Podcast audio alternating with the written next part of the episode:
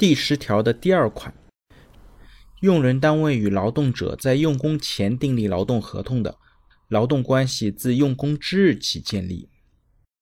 这一条呢，其实和之前的那一条其实是有一个对应的关系。那用人单位呢和劳动者之间是否存在劳动关系，用工是唯一的标准。书面劳动合同呢，仅仅是作为一个证据的存在，不能直接证明双方存在劳动关系。因此呢，即便双方签订了劳动合同，那用工之前呢，用人单位仍然不需要承担用人单位的法定义务。也就是说，如果只有劳动合同而没有实际用工的，那这个劳动关系本身也是没有成立的。